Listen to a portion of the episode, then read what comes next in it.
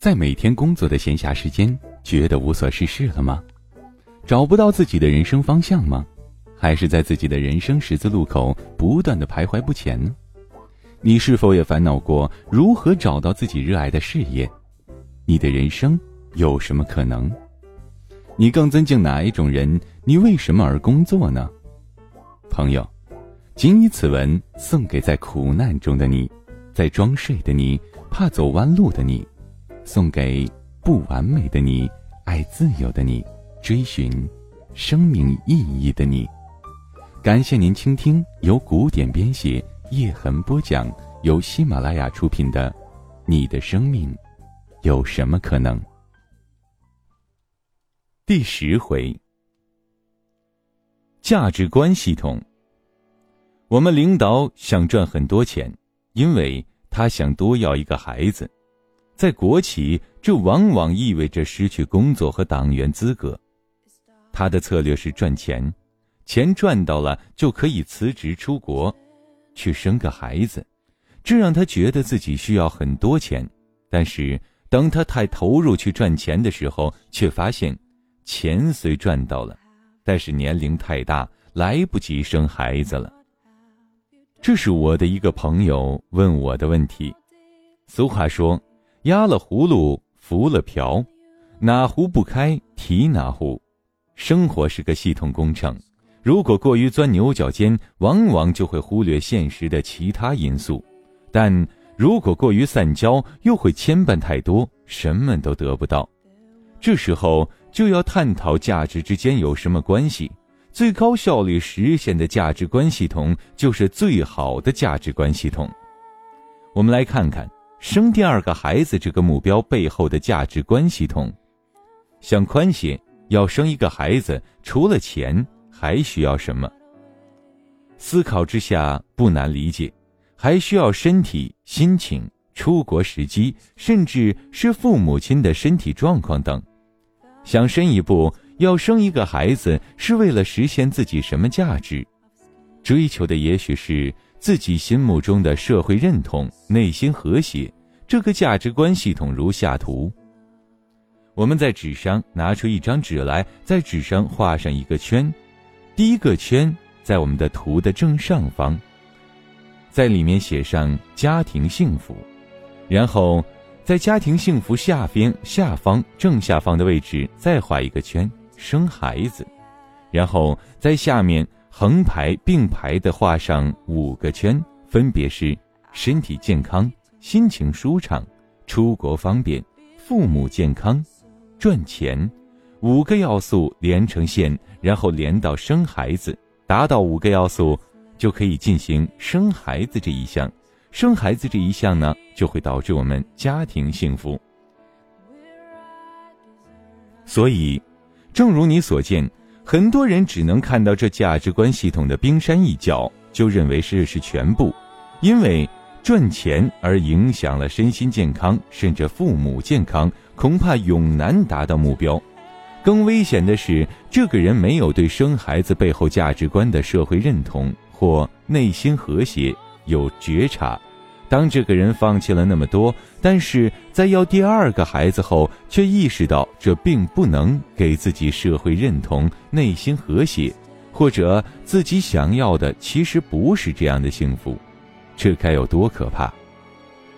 了不起的盖茨比故事中，盖茨比以为只要自己有钱有地位，就能重新获取黛西的爱情，但。当他付出一切达到目标时，却发现这只是自己的一厢情愿。这是盖茨比的一套无效的价值观系统。吸烟，小心你的梦想实现，就是这个意思。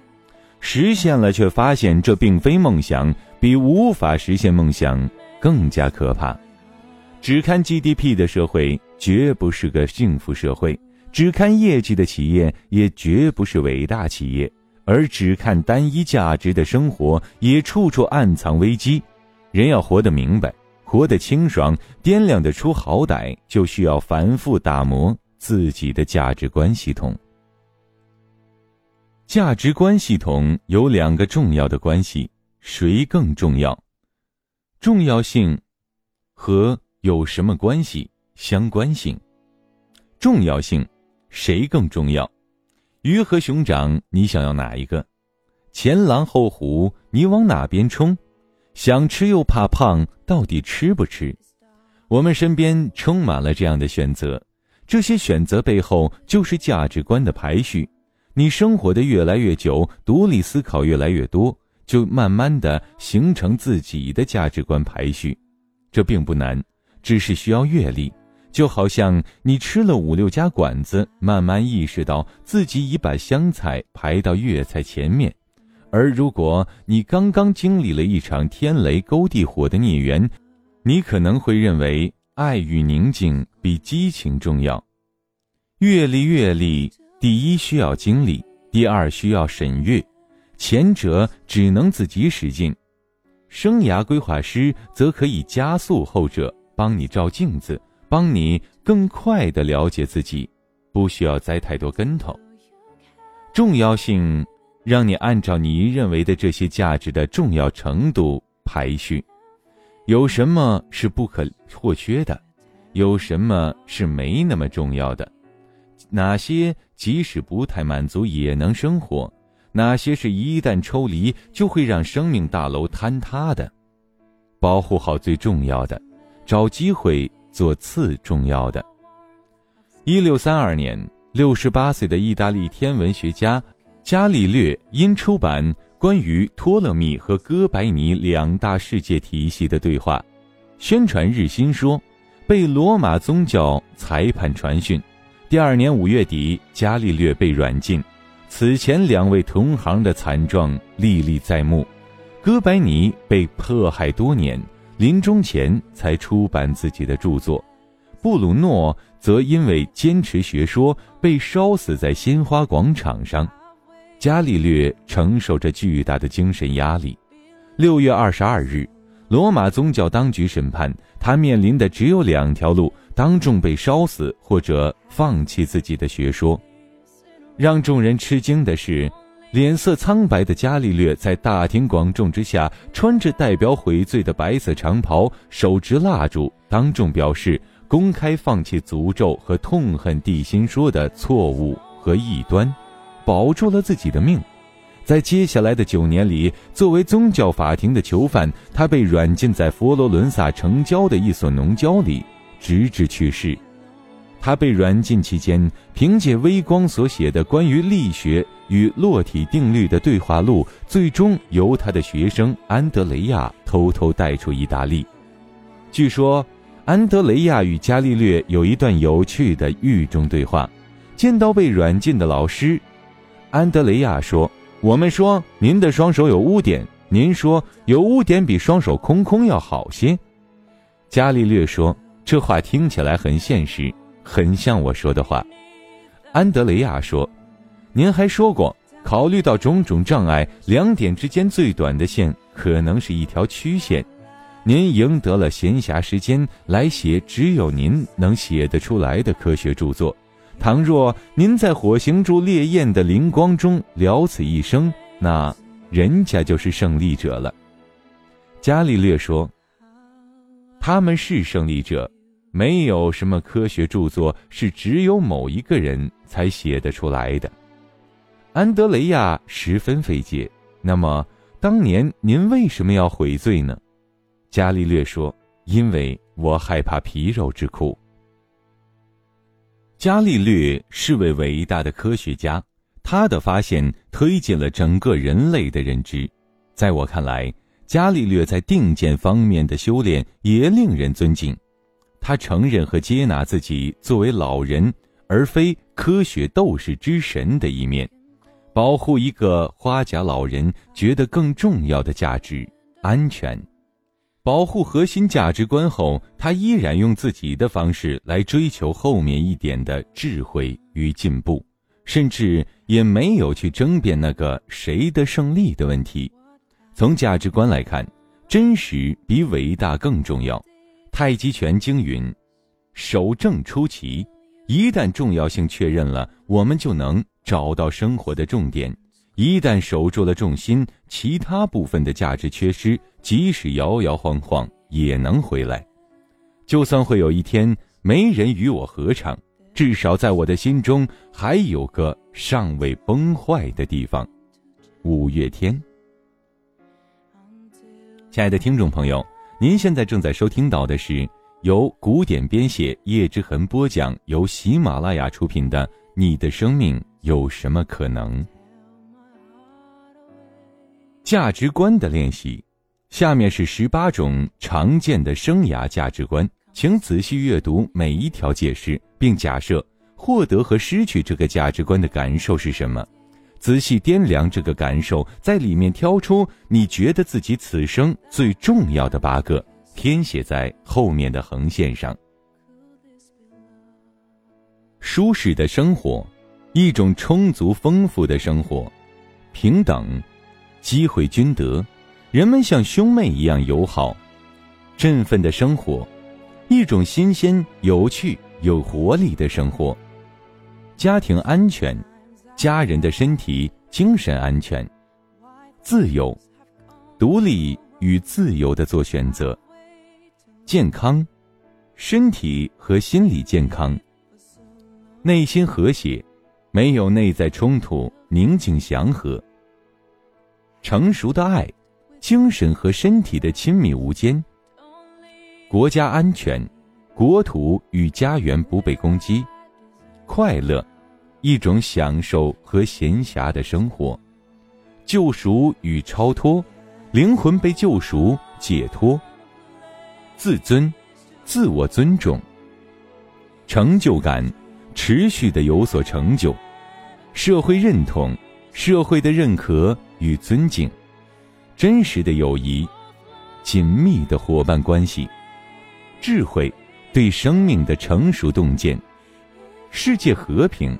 没有战争和争斗的世界，美丽的世界，自然和艺术的美丽。那么，我们的问题来了：第一个问题，八项最重要的价值观，如果在之上选择八个，你会选择哪八个呢？第二个问题，如果发生一场变故，让你不得不失去其中两项，保留六项，你会选哪两项？第三个问题：如果发生一场变故，让你不得不再失去其中两项，保留四项，你会选哪两项？第四个问题：如果发生一场变故，让你不得不再失去其中一项，保留三项最核心的，你会选哪哪一项呢？看看我们的答案，然后告诉我。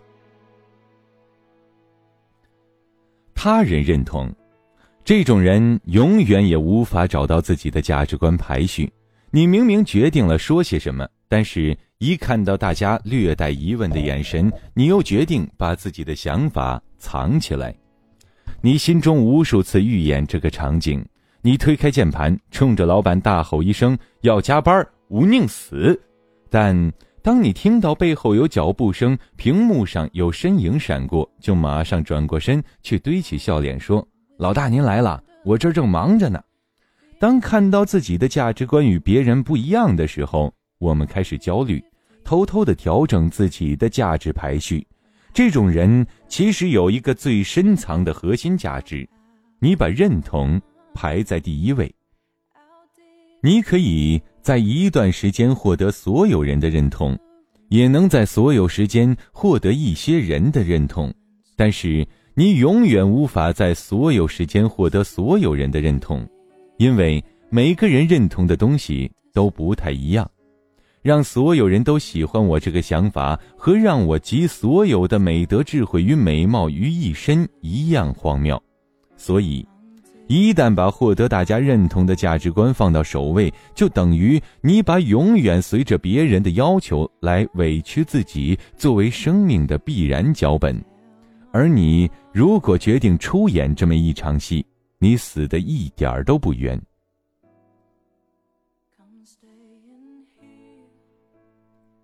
为什么你总不知道自己要什么？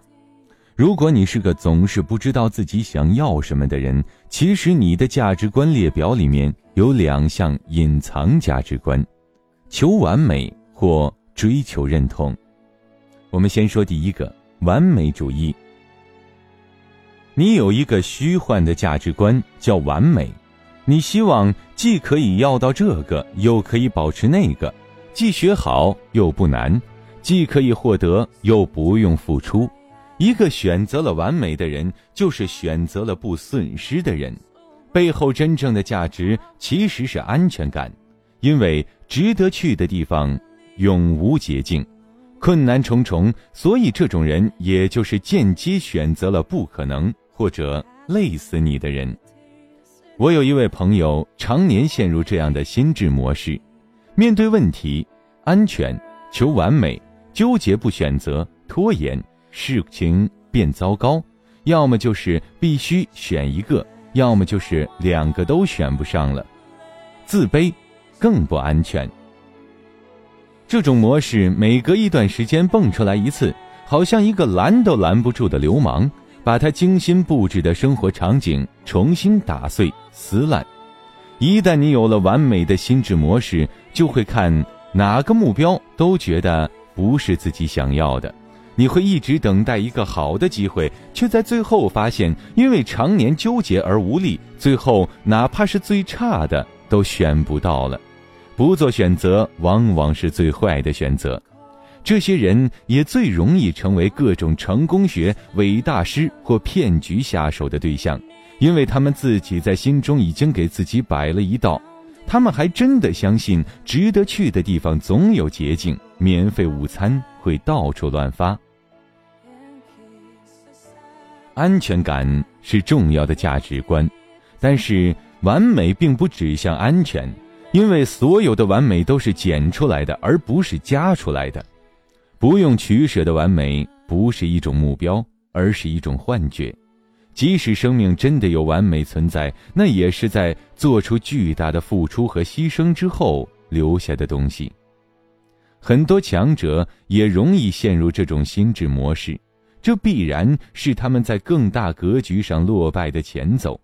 即使你的能力超群，是一百二十分，别人的能力只是七十分，但。因为你要完美的同时达到两个目标，你的实力其实只有六十分，最后你会被两个七十分的选手同时在两个战场打败。所有的完美都是减出来的，不是加出来的。第二点呢，相关性，他们之间有什么关系？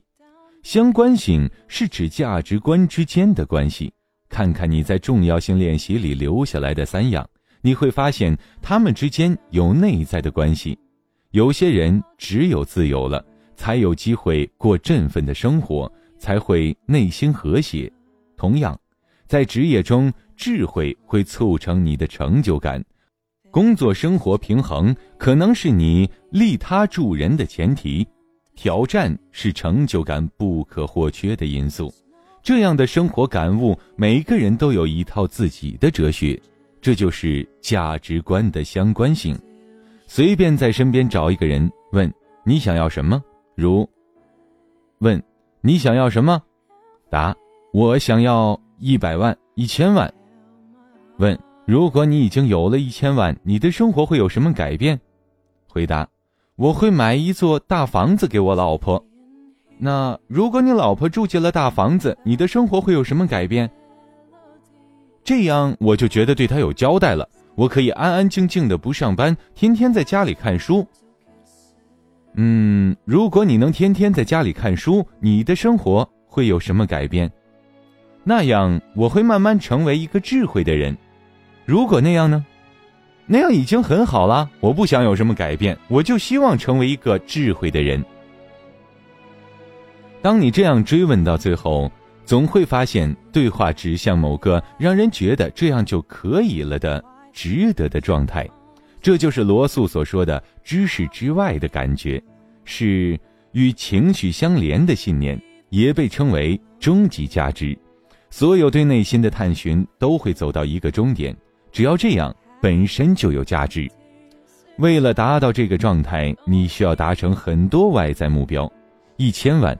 大房子，给老婆一个交代，不上班看书，这些都属于具体的目标，也被称为工具价值或替代价值。我们无法直接实现终极价值的时候，替代价值就是我们努力的路标。把这些东西都连在一起，你应该可以清晰的看到这条价值链：一千万，大房子，对老婆有交代，不上班看书，智慧。如果你稍加注意，就能看到生活中很多约定俗成的价值链条，经常被当成生活的真理本身。不孝有三，无后为大。你只有早点生孩子才算孝顺。看，生孩子孝顺认同。没有事业的男人叫什么男人？事业男人。劳斯莱斯成功人士的选择。名车成功有能力。你上这么个二流学校都不好意思跟人说。学校社会地位。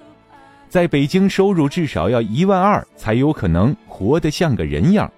钱，舒适生活，钻石恒久远，一颗永流传。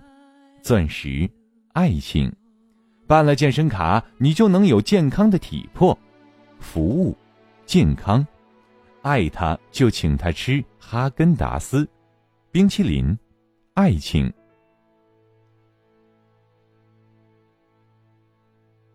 我们在小的时候接受过很多这样的工具到目标的价值链条，比如父母对你说：“成绩真好，真是我的好孩子。”你强化的就是成绩认同，这样的孩子会努力在各方面做到最优秀，而期待认同。想象一下，他们在不以成绩定对错的职场感情中感到的无助，他们努力提高成绩，但。却发现并无认同，他们甚至不知道该提高哪些方面来获取认同，他们越努力就越远离。亲爱的听众朋友，感谢您收听由喜马拉雅出品的《你的生命有什么可能》，本文作者古典播讲叶之痕，今天的节目就播讲到这里。想要收听更多精彩内容，欢迎下载喜马拉雅手机 APP。